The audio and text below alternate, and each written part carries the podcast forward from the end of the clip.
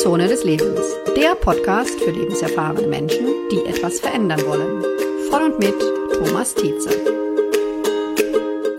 Ja, herzlich willkommen zu einer neuen Folge des Podcasts Wechselzone des Lebens.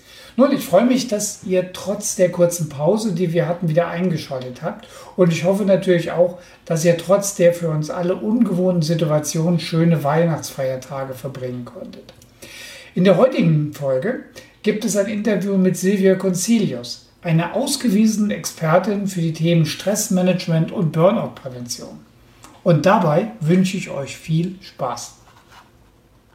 Schönen guten Morgen, Silvia Concilius. Wir haben uns heute für ein Gespräch für, im Podcast Wechselzonen des Lebens, dem Podcast für lebenserfahrene Menschen, äh, zusammengefunden. Und es soll um das Thema Stress gehen. Nun, wir sind in der Nachweihnachtszeit. Hm, haben wir da alle Stress gehabt? Ich glaube, jeder sieht das unterschiedlich. Es wäre erstmal wichtig, liebe Silvia, dass du mal ein paar Worte über dich sagst. Wer bist du? Wie bist du zum Thema Stress gekommen? Ähm, ich bin gespannt. Ja, hallo Thomas. Freue mich, dass du äh, mich eingeladen hast, dass ich heute hier sein kann. Genau, mein Name ist Silvia Gunzilius und ähm, ich bin Expertin im Bereich Stressmanagement und Burnout-Prävention und ein ganz wichtiger Bereich noch mit, was ich arbeite, ist die Arbeit also am Unterbewusstsein. Also Bewusstsein und Unterbewusstsein, das ist so ein Herzensprojekt von mir. Und das ist übrigens auch der Grund, weswegen ich heute hier mit diesen Themen befasst bin, weil vor zehn Jahren, also unglaublichen zehn Jahren, habe ich mit der Arbeit am Unterbewusstsein angefangen, weil mich das so äh, angesprochen hat und weil ich gesehen habe, was damit möglich ist dass ich äh, mich in diesem Bereich vorgewagt habe. Und zwar habe ich damals, äh, ja auch schon vor längerer Zeit, nicht, mich natürlich mit Entspannungsmethoden aller Arten beschäftigt und das aus dem Grund, weil ich von Haus aus Migränepatientin bin. Und da hatten mir schon vor vielen Jahren die Ärzte geraten zu einer Entspannungstechnik, weil auch schon damals wurde das äh, in Zusammenhang mit Stress gebracht. Das ist es bei mir nicht nur, das weiß man mittlerweile. Aber damals war eben mein erster Kontakt mit Entspannungsmethoden war das autogene Training. Und das war so, dass ich heute sagen kann, ich würde das niemandem empfehlen. ich glaube, dass die, der eine oder andere Zuhörer oder Zuhörerin, die sagt, Mensch, aber autogenes Training ist doch genau das, was mein Hausarzt mir sagt, was ich unbedingt mal machen soll. Was ja. spricht dagegen? Das ist nämlich der Punkt. Also es wird empfohlen und es ist wirklich eine sehr, sehr sinnvolle Sache. Aber ich sag mal, wenn du noch gar keine Erfahrung hast mit Entspannungstechnik oder Entspannungsmethoden, wie man es auch immer nennt, würde ich niemandem empfehlen, mit autogenem Training anzufangen, weil es ist eine Methode, die sich nur im Geiste abspielt. Ja, du sollst dir was vorstellen. Du sollst dir was Bestimmtes vorstellen. Natürlich wirst du geführt von einem Trainer, der dir sagt, was du nun, was, wie deine Gedanken sein sollen. Und du sollst in erster Instanz eine, ein Schweregefühl entwickeln und in zweiter Instanz ein Wärmegefühl. Das geht durch den ganzen Körper. Wie gesagt, du wirst geführt von der Trainerin. Und es ist, also ehrlich jetzt, es ist irre schwierig, wenn du so dieser Start von 0 auf 100. Also wenn du versuchst, dir was, sowas vorzustellen und das dann tatsächlich auch zu spüren, das ist, eine, ist schon eine Herausforderung. Und das fiel auch mir damals schwer, wobei ich nicht sagen würde, dass ich da unbegabt bin. Aber es fiel mir schwer. Und das Problem ist immer, wenn du was anfängst und lange auf einen Erfolg oder auf eine Wirkung warten musst, dann kannst du leicht mal die Motivation verlieren, etwas zu tun. Und ich, das ist auch, was ich später in meiner Praxis festgestellt habe, äh, dass die Leute dann irgendwann, also tatsächlich mit autogenem Training anfangen, weil sie das so gehört haben, äh, da gar nichts gespürt haben und sagen, okay, macht für mich keinen Unterschied, ob ich es mache oder ob ich es nicht mache. Also lasse ich das. Und kommen dann völlig weg von diesen, überhaupt von Entspannungstechniken, von Entspannungsmethoden. Die sind aber im Bereich Stressmanagement unglaublich wichtig. Und es ist auch ja nicht nur das autogene Training. Also du hast so und so viele Möglichkeiten, wie du was anderes machen kannst. Und ich zum Beispiel tendiere da eher zur Muskelentspannung, weil das etwas ist, wo du tatsächlich etwas tust.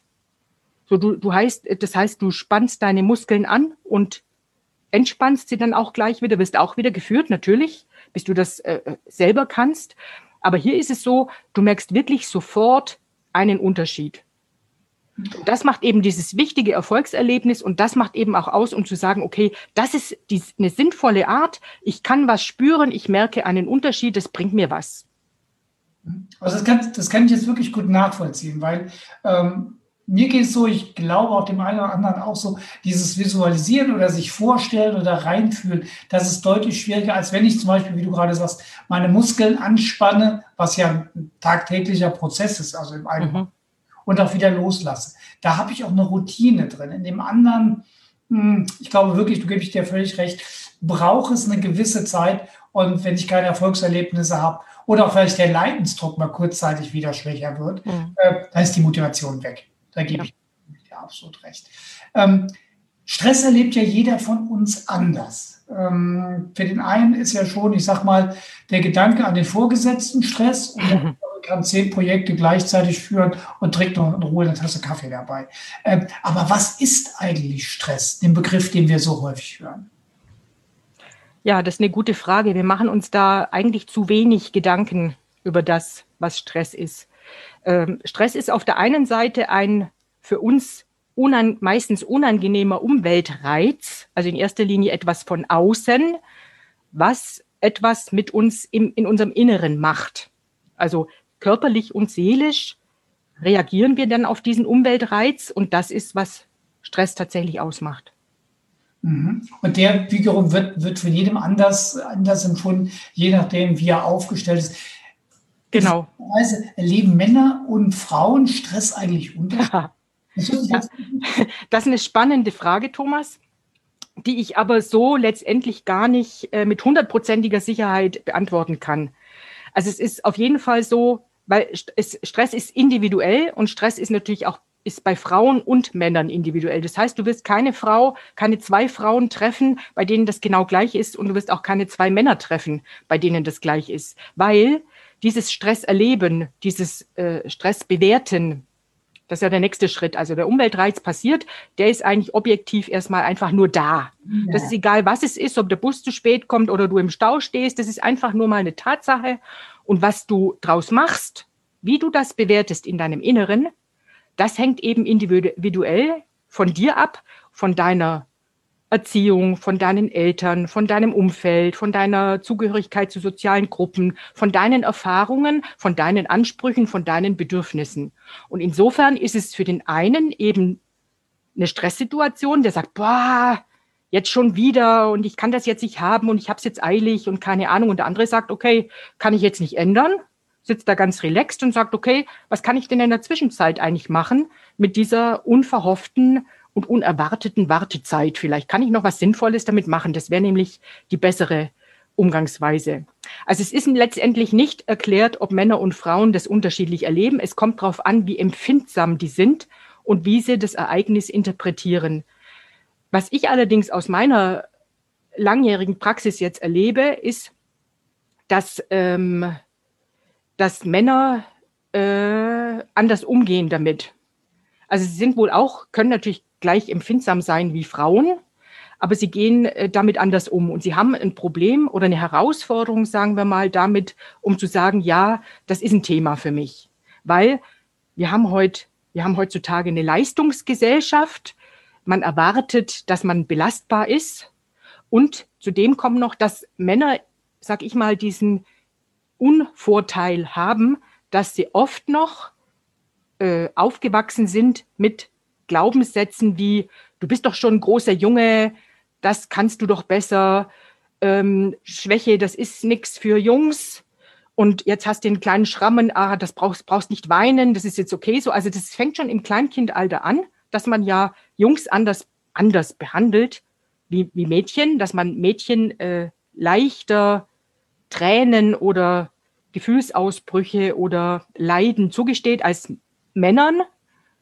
Und man glaubt es nicht, aber es ist tatsächlich so, was äh, aus der Kindheit stammt, setzt sich ja nachher fort. Das heißt, als Mann hast du immer noch in deinem Hinterkopf, du bist jetzt ein Mann, du hast jetzt stark zu sein und äh, souverän und äh, das betrifft dich alles nicht, weil du stehst da komplett drüber. Was natürlich gar nicht so ist, weil ein Mann genauso Empfindungen hat. Also, aber es ist was, was Männern oft heute im Weg steht, im Kopf, um dann zu sagen, okay, ich mache da auch was, weil das ist legitim.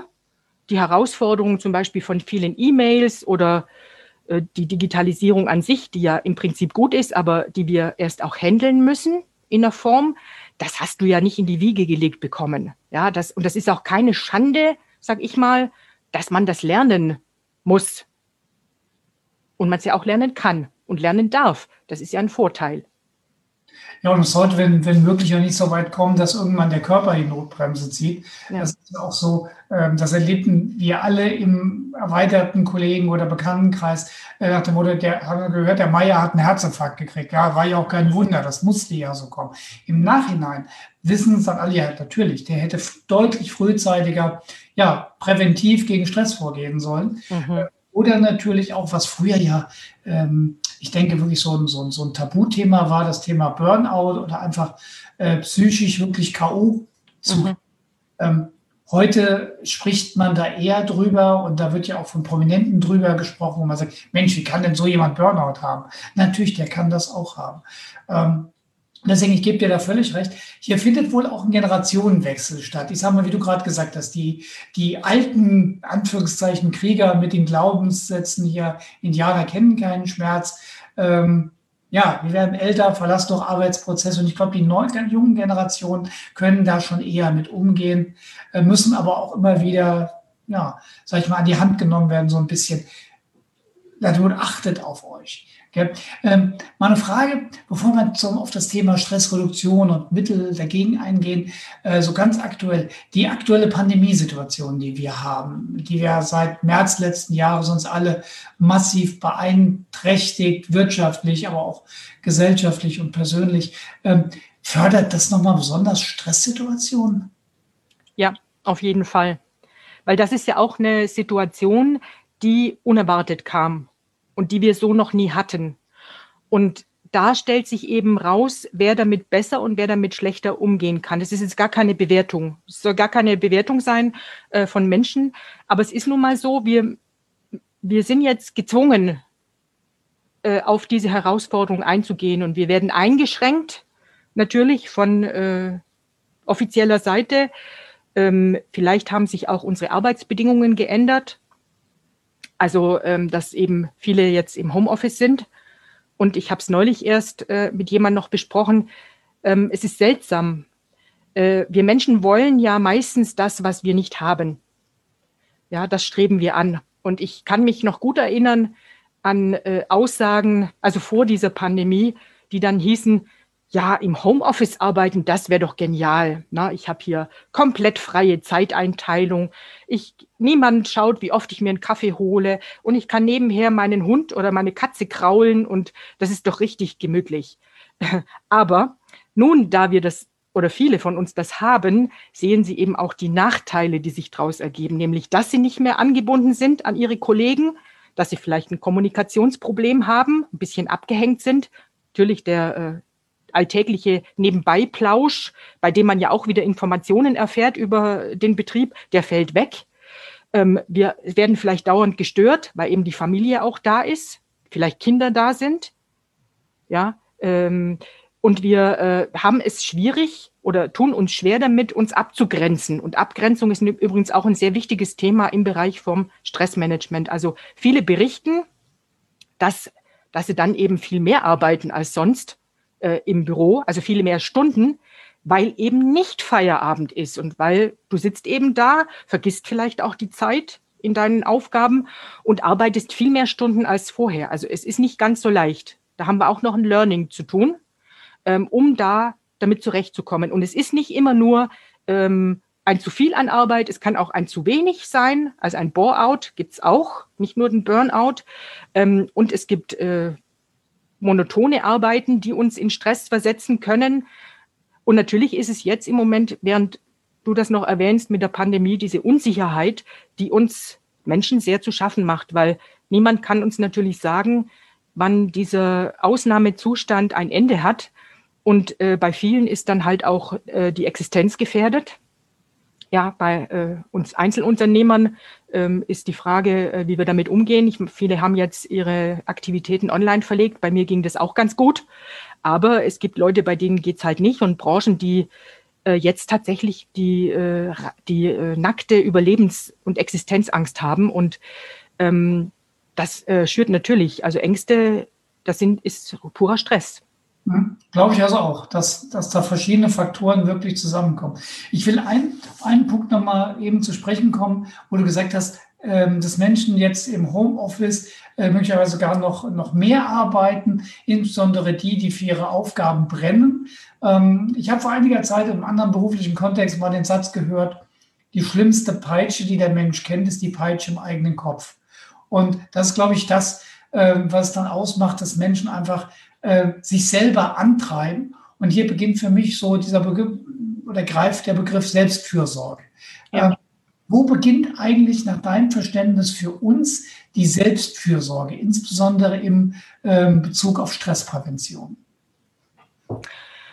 Ähm, das beginnt dort, Thomas, wo man sich bewusst werden sollte, was man eigentlich selber für Bedürfnisse hat. Also nicht so sehr den Blick nach außen zu wenden. Und da muss man unterscheiden. Also das, das, ist, das Leben ist nicht schwarz und weiß. Es gibt da verschiedene Schattierungen. Und wenn ich sage, auf sich selbst zu achten und in erster Linie mal auf sich selber zu achten, bedeutet das in keinster Weise irgendein Egoismus.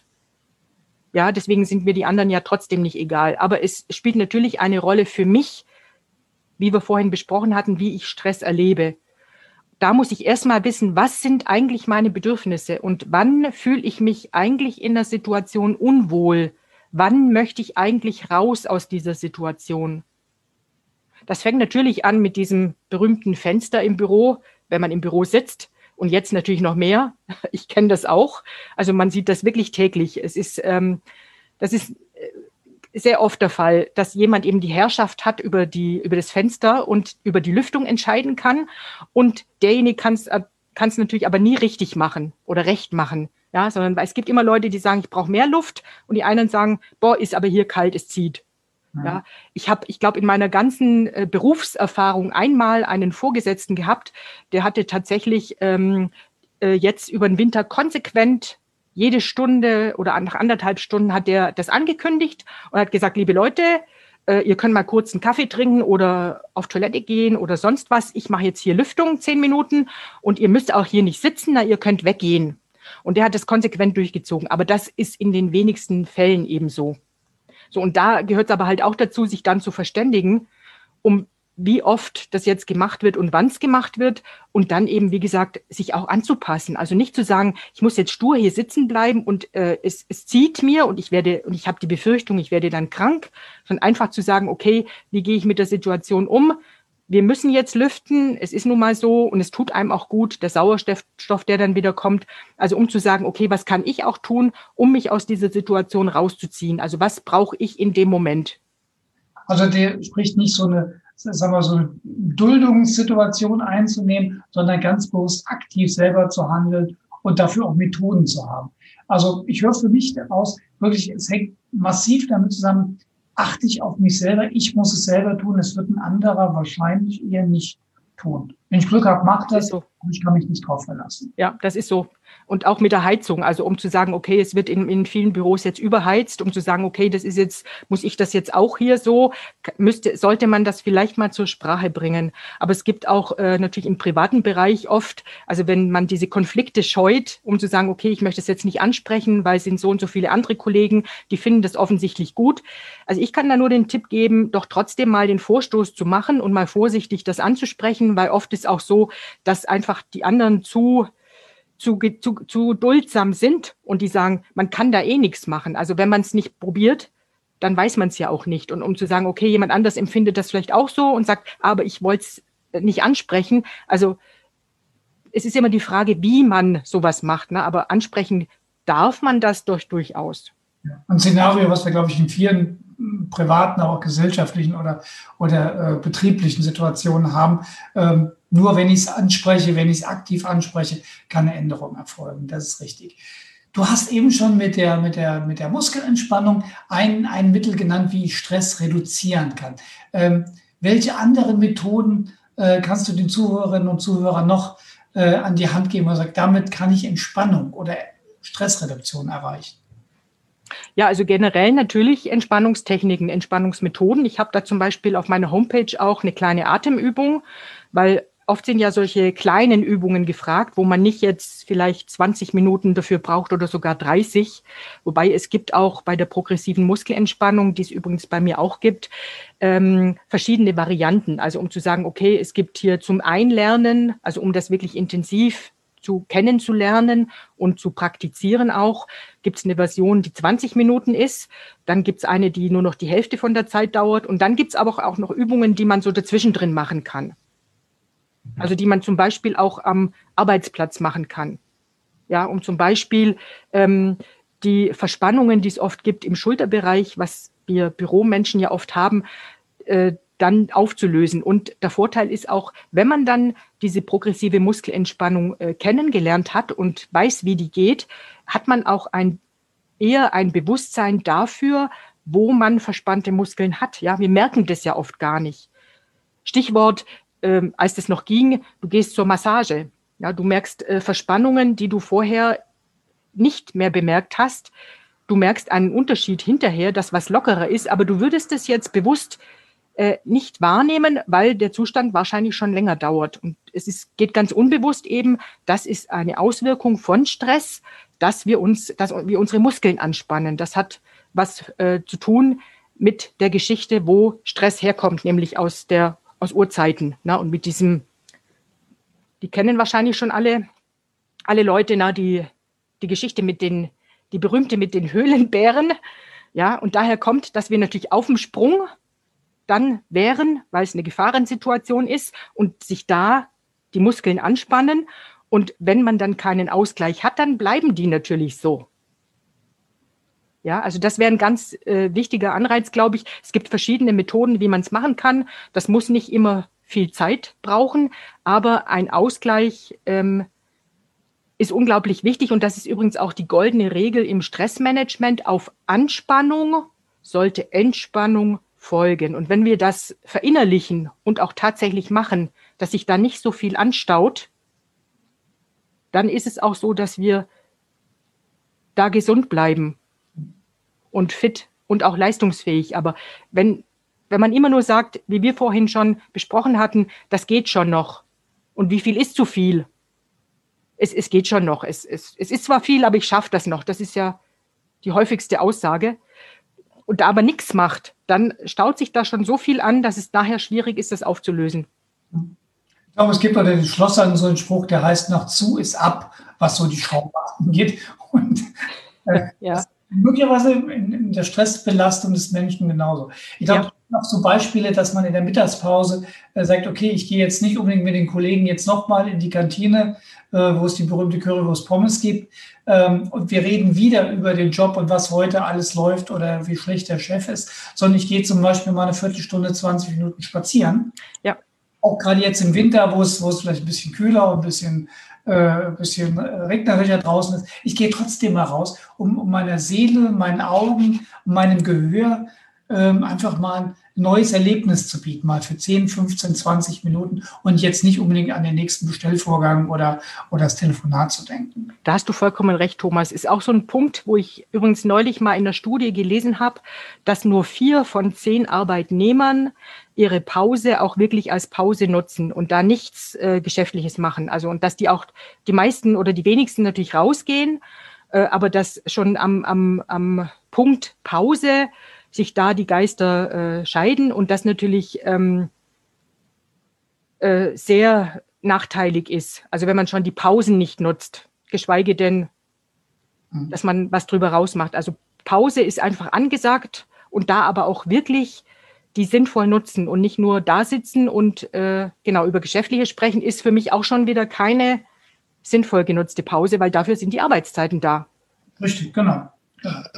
Ähm, ein ganz ähm, wichtiger Punkt, glaube ich, ist, ähm, ich muss auch unter Umständen mal akzeptieren, beim Auto, wenn ich sage, ich muss zur Werkstatt, ich mache die Bremsen auch nicht selber, ist auch Bereich Stressprävention, Reduktion so, dass ich ähm, mich anleiten lassen kann, anlassen, anleiten lassen sollte.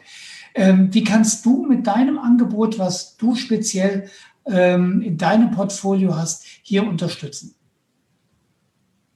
Du meinst jetzt generell, um Stress zu reduzieren oder in dem Punkt, wenn du gerade eine Wartezeit hast, die du überbrücken möchtest? Ich, ich, würde sagen, Januar ist ja die berühmte Zeit, äh, gerade auch bei den Fitnessstudios, wo ich sage, Mensch, auch morgen mache ich Sport und zwar täglich. Meistens geht das ja bis zum 10. Februar.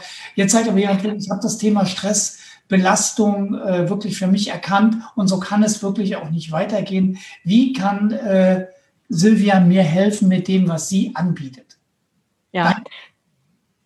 Ähm, genau, bei mir geht es darum, einfach diese Muster auch zu durchbrechen. Das heißt, äh, ich coache nicht, das ist eine andere Vorgehensweise, aber ich berate und unterstütze und begleite dann auch. Und das heißt, äh, dass ich natürlich erst eine Bestandsaufnahme mache, ähm, individuell, und da im Gespräch äh, rausfinde, äh, wie eigentlich so der Tagesablauf ist. Und es geht in erster Linie mal darum, Stressoren oder Stressfaktoren zu identifizieren. Und das ist eben dann ein, ein großer Vorteil, glaube ich, dass, weil du, ich glaube, jeder kennt das, wenn du eine Herausforderung, ich möchte nicht immer sagen, ein Problem hast. Das ist jetzt, wenn du, wir sagen, du hast eine Herausforderung und du hast, es ist aber schon viel ich vergleiche das immer so mit, mit so einem Wollknäuel, wo du nicht weißt, an welchem Ende das du jetzt da ziehen sollst. Schon alleine da hilft dir, wenn jemand von außen dir einfach nur zuhört. Ja, wenn du erzählst aus deinem Tagesablauf, äh, aus deinen Gedanken, kann jemand, der geschult ist, so wie ich, rauslesen und nachfassen und dann äh, eben identifizieren, was Punkte sind, und die, also separieren die Punkte, die, an die man anknüpfen könnte. Weil oft ist es so, wie gesagt, für einen selber ist es so ein unüberwindliches Knäuel.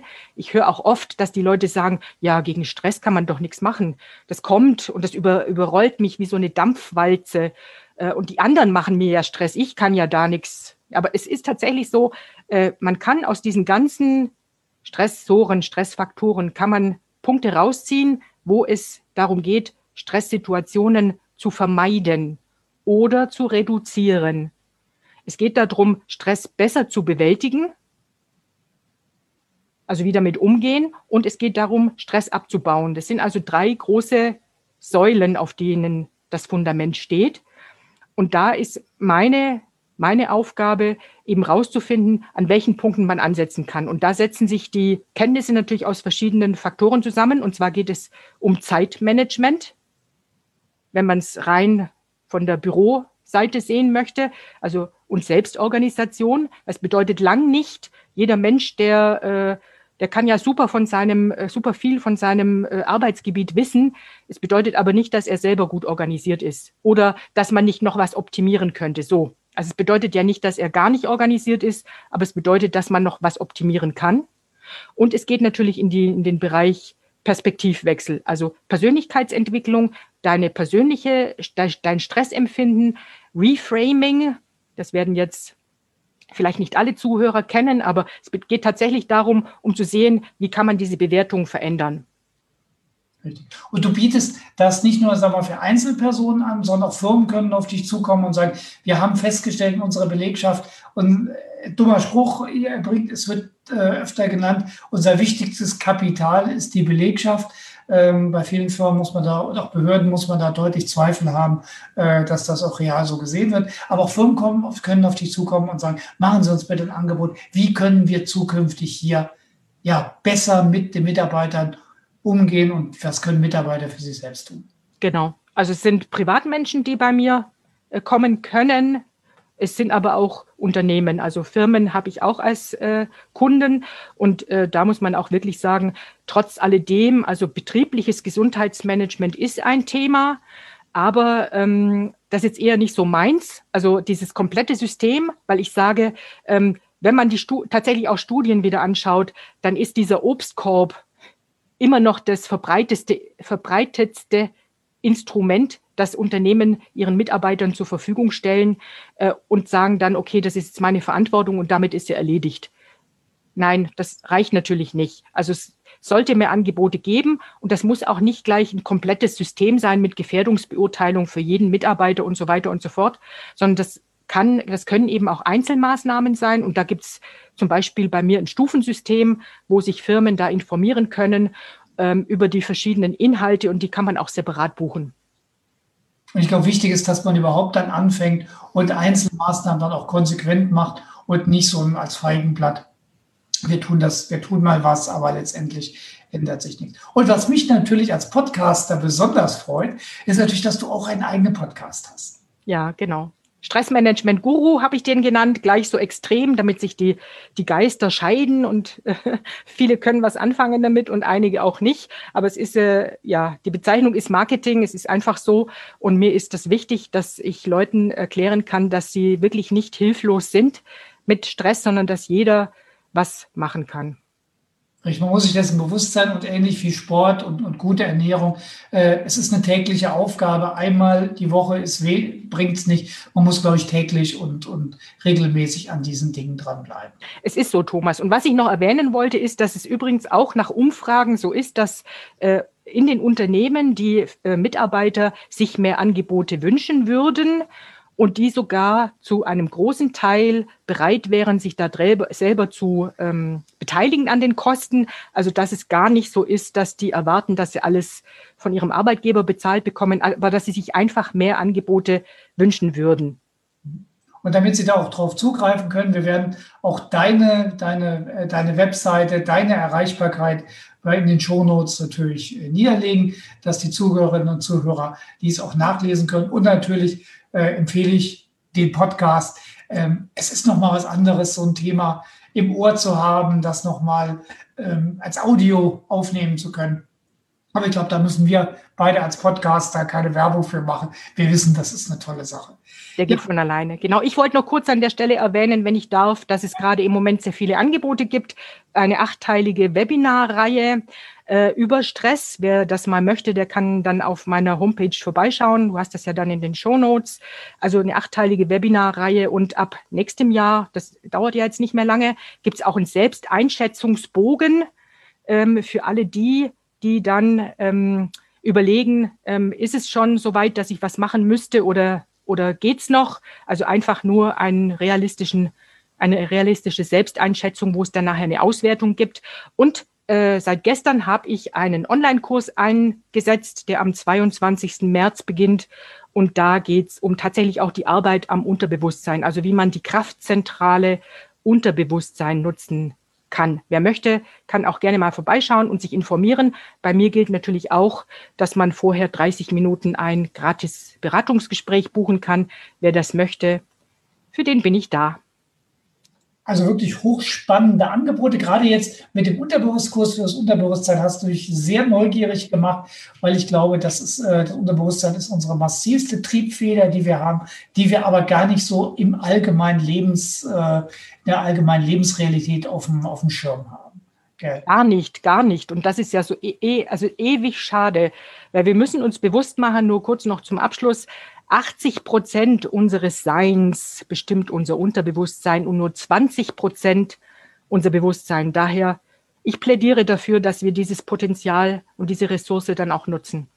Absolut, weil ich glaube, Leben äh, stellt sich durch so viele Aspekte dar. Und wenn wir unser Potenzial äh, wirklich für uns auch abrufen können, was Kreativität angeht, was Motivation angeht, ist das einfach eine, eine ganz tolle Geschichte und, und ja, macht das Leben noch schöner, als es ohnehin, denke ich, ist. Ja, liebe Silvia, ich danke dir herzlich für dieses sehr informative und sehr spannende Gespräch zum Thema Stress, Stressprävention, Pandemie, Unterbewusstsein. Wir haben so viele verschiedene Bereiche angesprochen. Ich sage herzlichen Dank. Und äh, ich könnte mir vorstellen, dass wir auch dieses Format eines gemeinsamen Gespräches über Themen dieser Richtung nochmal äh, ja, für unsere Zuhörerinnen und Zuhörer nochmal bringen. Mhm. Könnte ich mir auch vorstellen. Thomas, danke dir für die Einladung. Ich habe mich sehr gefreut, hier zu sein. Danke, dir eine gute Zeit. Tschüss. Danke, tschüss. Ja, das war das Interview mit Silvia Concilius zu den Themen Stressmanagement, Prävention und Umgang mit Belastung. Ich bin überzeugt, ihr habt euch aus den Inhalten etwas für euch heraussuchen können, das ihr vielleicht auch im nächsten Jahr anwenden möchtet. Nun, ich darf allen Zuhörerinnen und Zuhörern für das Vertrauen, das Interesse, die Aufmerksamkeit, die Reaktionen danken. Es hat eine Menge Spaß gemacht, für euch Inhalte zu erarbeiten und ich darf euch versichern, auch im nächsten Jahr wird es neue interessante Themen und Interviews geben. Es macht einfach Spaß zu podcasten und ja, ich denke, euch macht Spaß, einfach zuzuhören. Ich wünsche euch allen eine tolle Zeit im Jahr 2021. Gesundheit, Erfolg, Zuversicht und insbesondere den Glauben an euch selbst, dass ihr alle Ziele, die ihr euch vorstellt, auch erreichen könnt. Lasst euch nicht unterkriegen von der Kritik von Außenstehenden, insbesondere dann, wenn sie keinen sachlichen Hintergrund hat. Nun, euch erstmal eine wirklich angenehme und gute Zeit. Ich freue mich auf ein Wiederhören im nächsten Jahr. Alles Gute, euer Thomas.